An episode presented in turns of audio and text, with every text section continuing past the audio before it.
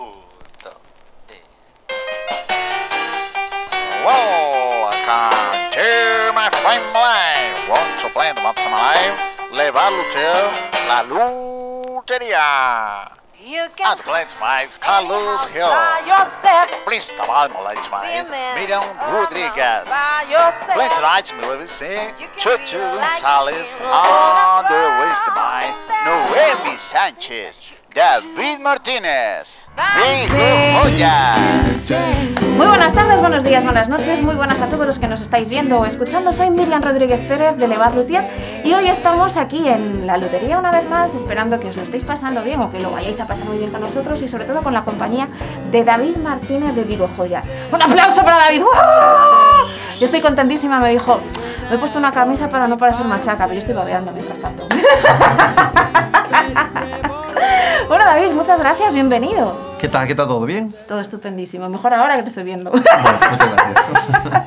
bueno, cuéntanos, eh, ¿cómo comienza uno a trabajar en una joyería? ¿Cómo, cómo surge esa inquietud?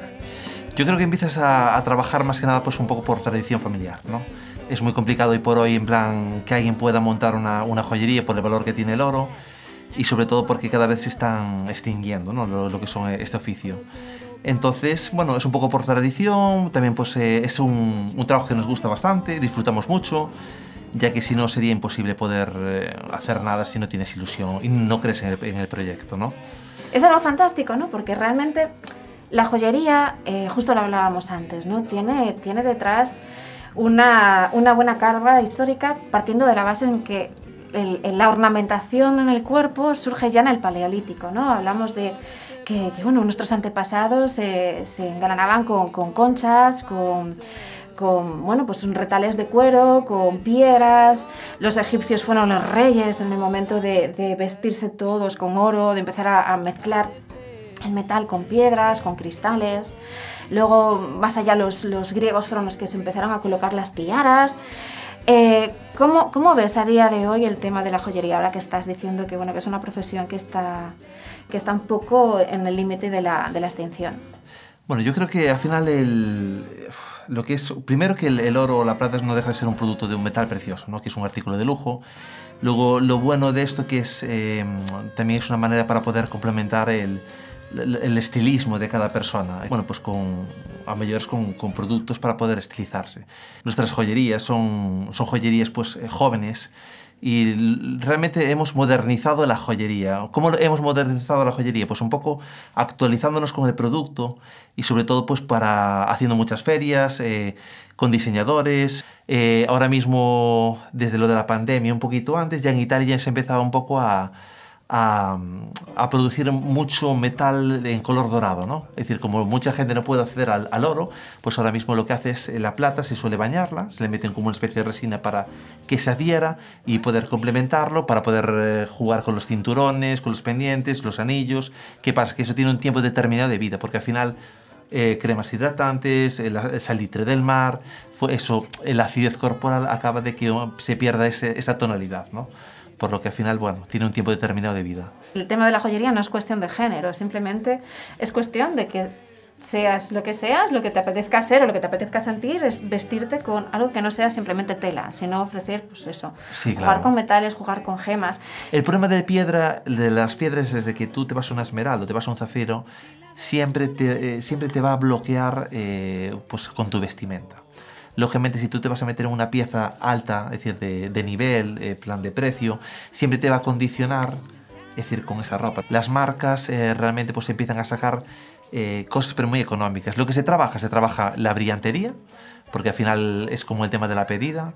Ahora empieza también a salir algo de lo que son brillantes eh, pues, eh, industriales. Y luego la circonita. Ahora la circonita no es la que era antes, es de alta calidad. Es complicado diferenciar, es decir, una, una a otra. Y bueno, aquí en España realmente lo que tenemos es el anillo de compromiso con la piedrita para, para que, la, que haya una pedida, ¿no? Tanto diamante como circonita, pero no, abunda mucho lo que es el color en piedra.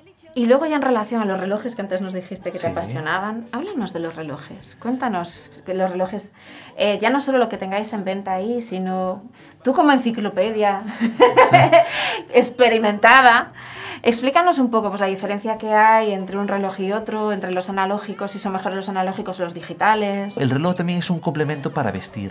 Es decir, es un complemento para vestir, para, para verte elegante, cuando ves a una persona de arriba abajo, pues verle el, el detalle, ¿no? Y el detalle es, el complemento de la pulsera, el anillo, el reloj y etcétera, ¿no? Entonces, bueno, a mí el, el reloj me gusta mucho. Creo que quien se lo puede permitir un reloj para cada ocasión. No sé, me parece un mundo precioso el de la relojería. Aparte práctico, porque al final continuamente estás em, estás organizando tu tiempo. A mí me re- creo que jus- justo con la luz, creo que es una de las mejores, eh, una de las mejores Inventos que inventos hay. que llegó a salir, sí, en la Tierra. Pues vamos a hacer una pequeña pausa, ¿vale? Vas, eh, vas a presentar la sección que tenemos eh, del brebaje picón, ¿vale? Que es el momento en el que yo sirvo una copa Ajá, eh, y vas a mirar a tu cámara, ¿sí? ajá. Y con mucho énfasis vas a decir el brebaje picón. ¿Lo digo ahora? Sí. El brebaje picón. ¿Qué hora es? Pero, ¿qué hora es? Es la hora de el brebaje picón. Muy bien. Hoy vamos a servir un brevajito picón, ¿vale? Vamos a, vamos a mm, utilizar una ginebra, ¿vale? Tenemos alarios aquí, vamos a estrenarla. Vale. La vamos a mezclar con petroni blanco, ¿de acuerdo? Ajá. Le vamos a dar un chorrito de Schweppes, de tónica y un appetizer, ¿vale? Esto lo hemos nombrado Alpelgitrónico. Pues mira, me gusta más lo de alpelgitrónico. Chucho lo ha bautizado ya. Lo vamos a colocar con hielito y Vale. vamos a adornar con un poquito de limón. ¿Vale? Muy bien. Eh, antes te contaba, ¿no? Pa, que hay una historia que se llama El reloj de la muerte, que esto es verdad. Buscarlo en internet. Lo que pasa es que no tengo al 100% ahora mismo en mi cabeza la- los datos. En el que este reloj llevaba una composición eh, de materiales que hacían un efecto químico y creaban un gas. Y que ese gas lo que hacía era intoxicar al relojero y se moría. Ajá. Entonces, eh, todo el tema de, de la relojería me parece bastante interesante, de cómo a la par nos encanta controlar nuestro tiempo y a la par es como pensar todo lo que hemos perdido, o sea, es como, como bastante poético, ¿no? Partimos de la base que un reloj surge a través de un reloj de arena o un reloj de sol, que, que, que, el marcar el tiempo para el ser humano de por sí fue algo necesario para su reorganización y para, para simplemente civilizarse más, ¿no? El poder tener control de, bueno, pues, de su vida en sí. Pero es que luego a partir de la, de la revolución industrial, ya todo el tema de los engranajes, de cómo cambian la relojería, y tú que estás en contacto con eso, es que tiene que ser maravilloso simplemente el hecho de que te dejen un reloj viejo, Sí. abrirlo y encontrar todo lo que tiene dentro, sus tripas, cómo se mueven, cómo se manejan. ¿Has encontrado alguna vez, te han dejado algún reloj que digas, Dios mío, ¿qué es esto lo que me han dejado aquí? Esto es una joya real. Me lo dejaron hace, pues mira, me lo dejaron hace unos, unas tres semanas. Un Rolex de 50 años, un GMT. Ajá. Y, y bueno, estaba su dueño y, la verdad que me enamoré del reloj. Le pedí que me lo dejara para poder verlo. Eh, le comenté de comprárselo, porque la verdad que, que esa- yo creo que un reloj de esos no tiene, no tiene, tiene un valor incalculable. ¿no? Es decir, porque aparte también tiene historia. Y ese, ese hombre compró, eh, compró con su sudor, ¿no? compró ese reloj. Y el día de hoy, es decir, pues lo sigue, lo sigue manteniendo, lo sigue disfrutando. Yo no hace mucho estuve en Argentina, en Buenos Aires, en el Teatro Colón. Y sí, una cosa me chocó eh, mucho del teatro era de que en función de, de la altura de lo que es el teatro, pues era un poco la clase social. Es un poco donde vamos con el tema de los relojes. El reloj realmente, eh, ¿qué diferencia entre un Seiko de serie 5 de 280 euros pues a, a un reloj de lujo de 9.000 euros? ¿no? Es decir, pues simplemente estatus social. Es como un Mercedes, un Audi, un BMW o, sin desmerecer, que yo tengo un Kia y un Opel, también es lo mismo. Y al final es un poco como cómo puede un poco el, e- ese rango, pues cómo puede diferenciar a la gente, ¿no? Porque realmente dan la hora. Lógicamente yo me gastaría, pues, en un reloj más caro, pues, no son por los acabados, que también son, pero realmente el precio creo que no, no va acorde. Fíjate, es llamativo, ¿no? Porque justo lo que estás comentando, bueno, primero te voy a dar la copa. Gracias, gracias. Vamos a brindar por ella, toma tu servilletita. Por vosotros, por vuestro exitoso Por la programa. lutería y por Vigo Joya. ¡Yepa! Chucho, ven, toma acá, va- vamos a brindar. Que estamos de fiestas. Hombre, di que sí. Gracias. Ahí estamos. Un placer. Vamos a probar esto. Ay, que no me encuentro la goma. Mire qué rico está, ¿eh? Está bueno, Sí, a mejor la entrevista, sí. está bueno, está bueno. pues es, es llamativo, ¿no? Porque es algo que, bueno, ya hablamos que, que bueno, tanto en Japón como, como en China, como en Grecia, como en la antigua Roma, el tema de, de los teatros, siempre había las zonas que eran para la plebe y la zona para la burguesía, ¿no?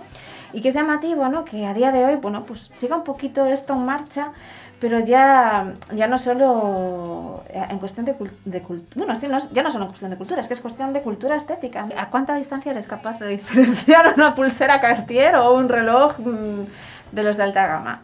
Eh, es complicado, es complicado porque aparte eh, no es lo que era antes, es decir, ahora mismo ha evolucionado muchísimo, son réplicas eh, muy, muy, muy parecidas. Lo que pasa es que yo creo que realmente donde está la diferencia en un reloj de imitación un reloj de verdad es quien lo lleva. Es decir, cuando una persona muestra un reloj, lo que siente y lo que exterioriza a la gente que está alrededor. Cuéntanos, ¿qué nos traes aquí? ¿Qué es, estas, qué es esto que tenemos aquí que Chucho va, va a sacar de Polello? Vale, pues mire, Polello, eh, nosotros somos distribuidores oficiales de, de Polello para España. Somos Vigo Joya, también somos alianzas exclusivas, somos alianzas económicas, pero tenemos la distribución de Polello para, a nivel nacional. Nosotros hemos cogido Polello porque realmente nos enamoramos de la marca. Ujú. Porque es una marca que no la hay, es lo que estamos hablando, es una marca que diferencia un poco el estatus social de la gente. Es una alianza aparte con un, un alma, un espíritu, tiene, es una alianza que es finita pero es muy alta, por lo que le da un confort a la pieza, ¿no? Es decir, cuando realmente ves que es una pieza de, de- de calidad, y, bueno, nosotros la, hemos visto, eh, nosotros tuvimos la suerte de poder ir a la propia fábrica de Polello para ver cómo es el, desarrollo de la pieza. Cada pieza a lo mejor puede, eh, puede pasar por ocho, ocho trabajadores, ¿no? Y, la verdad que creo que es un arte. Es un arte que muy poquita gente puede llegar a alcanzar lo que es eh, una pieza de eso. Yo soy muy, estoy, como digamos, muy halagado el hecho de poder representar esta marca en España. Y yo considero que es la mejor marca que hay de alianzas en España. Que también es muy debatible, pero para mí es una de las mejores, por no decir la mejor marca que hay en España por calidades, etcétera. Sabemos, ¿no? Bueno, evidentemente nosotros también trabajamos con tema de bodas y que ahora se está abriendo un campo más allá de la alianza, ¿no? Hablamos ya de, de, bueno, pues de colgantes, de pulseras, de... Es decir, ¿dónde, están, ¿dónde está la, la normativa? Es decir, ¿dónde están los límites? ¿no? Yo creo que realmente la gente tiene que hacer lo que le apetece. Es que si quiere casar a lo mejor en un furancho, que se case. ¿Cuál es el problema? Yo, por ejemplo, tengo esta alianza, la hemos fabricado nosotros, porque, bueno, he hecho una... Esta pulsera tiene una historia porque es unos, unos tornillos y realmente la, la- ¿En los serio? tornillos... Sí, la, no es de Cartier, la hemos montado parecida, pero hemos eh, cubierto la historia, ¿no? Que era como un cinturón de castidad. Entonces lo que hacían era, antiguamente en el 1969, ponían la pulsera con unos tornillos y era un poco para representar al hombre casado ¿En serio? con él. Sí. La hemos montado, tiene la esencia, para nada estamos copiando ni nada, simplemente hemos hecho modificaciones como bajo nada, los, los tornillos más anchos, pero me gustó mucho la historia. Y luego hemos hecho lo que es el- la, la alianza juego, es una alianza de oro rosado que a mí me gusta, la hemos hecho con una máquina láser que hemos comprado hace poquito, es aparte muy... Genial. Sí, y entonces tengo a juego la, pulsera en oro blanco con el anillo y representa un poco eso, es decir, el cinturón de castidad. Es genial. Y le puedes meter aquí en el, en el dedo gordo, en el meñique, donde quieres, que no hay nada escrito. La, la gente lo que tiene que hacer es ser feliz, nada más. Y llevar lo que, lo que lleva cuando le apetece. Como si quiere tener una pulsera de compromiso en vez de un anillo. Como si la quiere llevar en el dedo gordo del pie. La gente lo que sí tiene que preocupar es en ser feliz. Y nada más. Sí, sin lugar a dudas. Yo antes te comentaba, ¿no? Va- Vamos a adentrarnos en un terreno que me divierte un montón. Te comentaba, ¿no? Que pues eso, hay muchos que me conocen, que saben que yo estuve trabajando en Barcelona en Lovestop. Un besazo para Lovestop, que es una boutique erótica. Ajá. Y nosotros allí eh, vendíamos joyería, joyería erótica. Ajá. Entonces, ¿cómo, cómo te ves tú? ¿Ves que, que eso tendría salida? ¿Te animarías a...? a- Yo me animo a todo. no, lo que pasa es que no es, no es mi sector, no lo conozco, pero bueno, sé. El problema de- del, del tema erótico, hay mucho tabú, hay gente que se ofende, hay gente que, que es normal. Pero bueno, sí, aparte... Puede haber una franquicia, ¿eh? Bueno, pues yo encantado de, Mira, de poder de local. participar en ella. Es decir, pues lo veo bien, es decir, veo bien la lencería, que se, con- se combine, que se complemente pues con piezas de, de metal precioso. Es decir, es que no veo dónde está el problema. Creo que el problema lo marcamos nosotros, la verdad. Fíjate que es, que es algo en común con la mayor parte de, de los invitados que os hemos traído. Esta necesidad de, liberación, de, romper con, con las limitaciones que nosotros mismos y que la propia sociedad nos está imponiendo y que, que al final es un mensaje común que estáis enviando todos, de sed felices, olvidaros del resto, vivid la vida, mm, esto es fugaz. Bueno, yo voy a... Es que no me quiero meter en... Tú métete no donde quieras. Bueno, ya que me estoy tomando un par de copitas, te lo voy a decir. Tú métete donde quieras. Vamos a ver, eh, yo uno de los grandes problemas que veo, eh, y aparte creo que si hay alguien, alguien que es nuestro cliente y no se lo puede decir en la cara, quiero que lo, que lo exprima, ¿no? Y que lo absorba. Respetando a todo el mundo, que yo no lo comparto, los tiktokeros, pues a lo mejor los instagramers, por llamar a nivel particular. Es decir, ¿de qué te vale ir a, a un restaurante a comer y perderte el postre, perderte el paisaje, perderte todo, sacando unas putas fotos. Hostia, disfruta del momento. Eso es lo mismo, la gente se pierde la vida queriendo enseñársela a la gente. Es mejor que disfrutes de la vida, ¿sabes? Entonces, me parece absurdo que los novios vayan a preguntar qué está la comida. La comida está cojonuda, porque Galicia se come de puta madre. Entonces, no tienen que ir a preguntar, tienen que disfrutar, tienen que emborracharse, pasarlo bien, echar un pichito al terminar. Es decir, pasar y disfrutar. es lo que tienen que hacer. Disfrutar de su boda, de su familia, de su gente. Ya basta ya de tanta boda perfecta, joder. No somos Barbie y Ken. No estamos en una puta caja en el Toys R Us. Somos gente normal en la cual tiene que vivir y vivir una vida normal y disfrutar, nada más. Ser normales, joder, y pasarlo bien y disfrutar, nada más. Es mi consejo.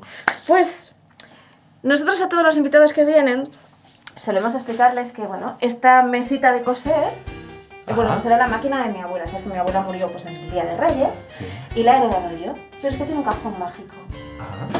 Y en este cajón siempre hay una sorpresita para cada invitado. Ajá. Bueno, en serio. En plan camiseta de fútbol de fichaje. ¡Hombre! ¿Y qué, Por Me favor, ahí del... no hace falta que te la pongas. No, pero la publicidad. ¿no? Así como si ¡Claro! estuviera en el Fútbol Club Por Barcelona. favor, esto es para ti. Esto es un regalo Oye, nuestro pues, por haber venido. a decir una cosa. Se la vi a, se la vi a cámara y me moló. ¿En serio? Sí, te lo juro. Lo que pasa es que no dije nada porque dije yo no quiero abusar de la confianza. Pero me mola mogollón. Bueno, lo prometido es deuda. Sí, es yo te verdad. dije, a cambio de que vengas, yo te invito al cubata. Pues Que el sí. pobreño me decía, traigo yo la ginebra. Digo, ¿qué vas a traer tú nada? Pues muchas gracias por invitarme. David, qué menos. Si quieres comunicarles algo más a la gente que te está No, yo creo viendo. que ya he dicho lo que tenía que decir. Mira, habrá gente que eso, que me tire la caja de la joyería de la cabeza, pero es lo que pienso. La vida es, es necesario compartir y, y- y saborear, que sabes cuándo estás, pero no cuando te vas. Por eso mismo, hay que disfrutar los momentos que nos regalan la vida. Pues muchísimas gracias por haber venido, David. Ha sido un placer conocernos un placer poco más y no con un mostrador delante, sino brindando por la vida. Y nada, todos los que seguís ahí viéndonos y los que nos estáis siguiendo y los que no nos estáis siguiendo, sabéis dónde darle aquí debajo que pone suscribe, en inglés subscribe. Darle a me gusta, comentad, dejad vuestras, bueno, pues vuestros comentarios, vuestras ideas, vuestras aportaciones. Y, y nada, seguimos viéndonos la semana que viene en la lotería. Os damos un besazo enorme y muchísimas gracias por haber venido. David, muchas gracias.